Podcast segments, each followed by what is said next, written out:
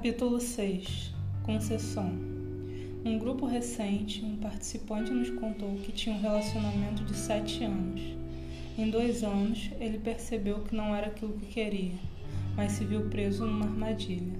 Não tinha coragem de dizer à moça que queria terminar a relação porque tinha medo de magoá-la. No fim, acabou dizendo que era gay, o que não era verdade, mas foi uma boa desculpa para sair sem se sentir muito culpado. Chegamos a extremos para acomodar a nossa identidade porque a criança emocional tem pavor de viver a própria verdade. Nesse estado mental infantil, vivemos em função dos outros. Quando a consciência está tomada pelo medo e pela humilhação, é impossível não fazer concessões. Nossa criança emocional acredita que as outras pessoas controlam nosso bem-estar. Se cultivarmos essa, essa crença, nossas ações serão conduzidas não por nossa luz, mas pelo que os outros pensam e pela maneira como agem. No estado mental da criança emocional, grande parte do nosso foco está voltada para a aprovação, a atenção e o respeito. Podemos fingir que não precisamos nem queremos nada disso, mas é quase sempre falso. Buscamos atenção e aprovação porque precisamos disso. Estamos numa luta constante para suprir o que nos falta. Uma das principais maneiras de obter atenção, amor, aprovação e respeito é através da autoadaptação. Nossa vida se transforma numa longa e interminável corrente de concessões. Além disso, a criança emocional se apavora diante do mais leve sinal de desaprovação ou risco de ser física ou verbalmente agredida. Quando vemos que teremos de nos confrontar com qualquer pessoa, ficamos morrendo de medo. É mais seguro abrir mão. A concessão com todos os comportamentos da criança emocional é automática. Quando alguém que você respeita e cuja atenção gostaria de ver pede a sua opinião sobre qualquer coisa, a sua criança interior automaticamente dirá o que pensa que o outro quer ouvir. Mas se alguém que você teme lhe pedir algo, a sua criança medrosa provavelmente atenderá, mesmo que seja a última coisa que faria naquele momento. A criança emocional não tem as ferramentas necessárias para agir diferentemente. Quando nos vemos diante de uma situação no qual queremos algo de alguém, as concessões já foram feitas muito antes, antes mesmo que surgisse, surgisse a situação. Somos como um cachorro que rola no chão, submisso. As situações que envolvem figuras de autoridade são particularmente difíceis em nossa vida. É quando o medo da desaprovação e a ânsia de ser respeitado me levam para longe de meu centro. Mais precisamente, jamais me conectei com meu centro nem com minha integridade nessas situações, porque o medo era muito maior. Tive que fazer concessões. Tudo que eu fazia ou dizia vinha desse espaço. Quando comecei a trabalhar esse espaço, pude perceber melhor como me sentia e conectar-me interiormente com meus medos ajudou-me a entendê-los muito mais do que julgá-los. Os relacionamentos íntimos são outro contexto em que a maioria faz concessões intermináveis, até desenvolver uma compreensão mais profunda da criança emocional. Não queremos causar desprezo nem desarmonia e fazemos o que for preciso para evitar isso. Por exemplo, um casal que eu conheci havia muito tempo participou de um, de um dos nossos workshops para casais. Um dos tópicos que trabalhamos nos seminários diz respeito às pessoas que vivem juntas há algum tempo e fazem tantas concessões mútuas que acabam criando ressentimentos. Eu sabia que, se os dois passassem juntos por esse processo, muita coisa seria levantada, porque a vida deles era repleta de concessões. Ele queria viver suas fantasias adolescentes com mulheres e ressentia-se do fato de ser um homem casado. Ela fazia de tudo para agradá-lo porque se sentia insegura e mal amada. Lá pela metade do workshop, ele começou a flertar com outra mulher. No começo, ela reagiu deprimindo-se e implorando. Depois ficou com raiva e, por fim, quando começou a notar o seu padrão de ser boazinha com o papai, sentiu necessidade de recuperar a dignidade. Expor a situação identificar as concessões de cada um ajudou-o a fazer o que precisava.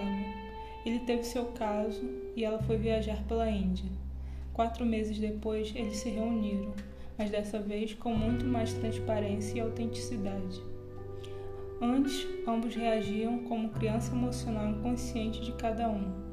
Nesse estado, a raiva, a reprovação ou a rejeição do outro pode provocar o mais puro terror. Quando começamos a sentir o medo que há por trás das concessões, percebemos com muito mais profundidade como esse comportamento regula nossa vida. Numa sessão que ocorreu há pouco tempo, um homem sofria muito e sentia-se muito confuso em relação ao amor de sua vida. A mulher com quem vivia havia seis anos e com quem tinha um filho se apaixonara por outro. Duas semanas antes de ter caso, ela lhe dissera que queria ter outro filho, comprar uma casa e casar-se com ele. O caso durou apenas três semanas, período em que ele foi e voltou do inferno várias vezes.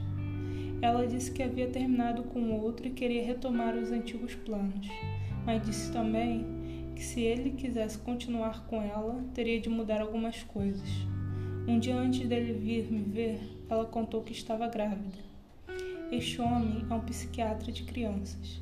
É uma pessoa que impressiona pelo porte e pela presença, mas com a mulher está sempre fazendo concessões. Tem pavor de fazer qualquer coisa que ela desaprove. Teme que se disser um não, ela pense que não o ama incondicionalmente. Quanto à vida doméstica, está fora de controle. É como se deixasse a mulher assumir a direção do seu carro e não tivesse condições de fazer nada para impedir. Uma das coisas que a maioria precisa aprender é a necessidade de retomar a responsabilidade pela própria vida, seja a que preço for. Em nosso estado mental infantil, isso não é possível e, por demais, assustador alguns anos vivi uma situação de relacionamento que esclareceu muito essa questão para mim. Eu tinha uma amiga muito querida cujo relacionamento comigo estava criando dificuldades e conflitos entre mim e a Amanda. Ela como uma irmã para mim e nos conhecemos há muito tempo. As dificuldades surgiram porque eu era dúbio e evasivo com as duas mulheres, o que tornava confuso os limites de cada relacionamento. Lidei com essa situação da mesma maneira que lidava com todas no passado, ou seja, criando conflito. Simplesmente enfiei a cabeça na areia e fingi que não era comigo. Talvez se ficasse escondido, as coisas melhorassem magicamente. Por trás desse comportamento havia basicamente o medo de perder a mana. Quando pude ver o que estava fazendo e de onde isso vinha, reconheci um velho e conhecido padrão Pude reafirmar os dois relacionamentos e dizer claramente as duas onde eu me situava. O conflito desapareceu. As raízes da condescendência são muito mais complexas do que o simples medo de ser rejeitado, reprovado ou atacado. Quando somos crianças, firmamos contratos inconscientes com as pessoas que cuidam de nós. Em troca de amor e aprovação, concordamos em nos comportar de maneira que elas esperam. O tipo de contrato pode ser diferente para cada um, mas todos eles têm em comum certa característica de negação da vida. Concordamos em acomodar a nossa energia vital e a nossa natureza para corresponder às expectativas da sociedade, da família e dos professores. Por todas essas razões, o fenômeno é chamado de vínculo negativo. Esse vínculo que criamos com as pessoas que cuidam de nós tem um preço. É claro que se deu a tanto tempo e foi tão favorecido pelo ambiente em que vivíamos que não temos a menor ideia de como tudo aconteceu, nem mesmo se aconteceu. Tenho um amigo norueguês que pertence à nata da sociedade de Oslo. Ele foi treinado para suceder ao pai nos negócios e, como se esperava que fizesse, casou-se com uma mulher também rica, capaz de sustentar sua ascensão em importância e estatura. Foi um casamento de conveniência.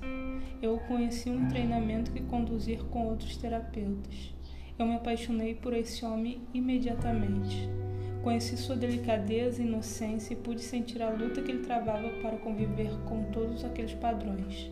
À medida que nos aprofundávamos mais no crescimento pessoal, ele começou a sentir muita dificuldade de manter a antiga vida e também descobriu que se auto-sabotava o tempo todo. Ele já se divorciou da mulher, mas ainda não se desligou dos negócios na Noruega. e ainda tem muito medo de romper o contrato negativo que firmou com o pai e enfrentar sua reprovação. Esse homem carregava os valores do pai e da sociedade tão profundamente que ainda não consegue enfrentar o segundo divórcio, o divórcio do seu vínculo negativo. Há pouco tempo conheceu uma mulher que o ama e o enxerga realmente, mas é tão diferente de tudo que ele está acostumado que teme apresentá-la aos amigos pelo que poderiam pensar. A maior dificuldade desse tipo de concessão é que está profundamente enraizada dentro de nós. Nem sequer percebemos que estamos fazendo concessões, mas ao mesmo tempo, em algum lugar de nosso íntimo, bem lá no fundo, alguma coisa não está bem. Meu amigo não é feliz, mas não conhece nenhuma outra maneira de ser. Quando assumimos um papel destes pequenos, o que sobra é um leve sussurro interior para nos lembrar que estamos vivendo pela condescendência. Alguns são condicionados a cuidar dos outros. Foi assim que recebemos amor na infância e é assim que acreditamos merecê-lo ainda hoje. Outros são, como eu fui, condicionados a agir. Então focamos toda a nossa energia nessa direção à custa dos aspectos mais femininos do nosso ser. Nós fazemos concessões há tanto tempo que nem sabemos viver de outra maneira. Nossa imagem está baseada na condescendência. A minha estava. Lembro que na faculdade nós assistimos os filmes de Humphrey na época dos exames. Tornou-se um ritual. Na noite anterior ao exame assistimos a um filme dele. Se até aquela hora alguém ainda não soubesse a matéria, era tarde demais. Conhecíamos tão bem as falas de Bogart que dizíamos em voz alta antes dele. Eram fáceis de decorar por ser objetivas e concisas e por não fazer concessões. Eu saía desses filmes decidido a ser frio como Bogart. Nunca consegui. Na primeira oportunidade eu voltava ao meu velho self condescendente. Quando vivemos de fazer concessões, lá no fundo sentimos-nos fora de controle. A concessão possui sentimento próprio. O meu me parece inconsistente, desenraizado. À medida que o conhecia melhor, era mais fácil reconhecê-lo quando fazia ou dizia coisas que não achavam certas. Comecei a conhecer muito mais o sentimento que acompanhava as minhas concessões. No início, eu só o detectava dias depois, às vezes semanas. Aos poucos, esse tempo encurtou e passei a senti-lo quase no mesmo instante. Esse foi o primeiro passo que dei para sair de meus comportamentos automáticos, guiados por aquela velha e familiar maneira de ver como alguém que faz concessões. Como todo mundo só faz concessões na vida, não há com quem nos comparar para saber se estamos vivendo com dignidade. A concessão tomou conta da minha vida e ocorre com facilidade diante de qualquer um que exerça algum poder sobre mim poder de me respeitar, de me recusar amor, de afetar a minha sobrevivência, ou poder do respeito. Com essas pessoas firmei contratos para manter as coisas em harmonia, mas quase mortas.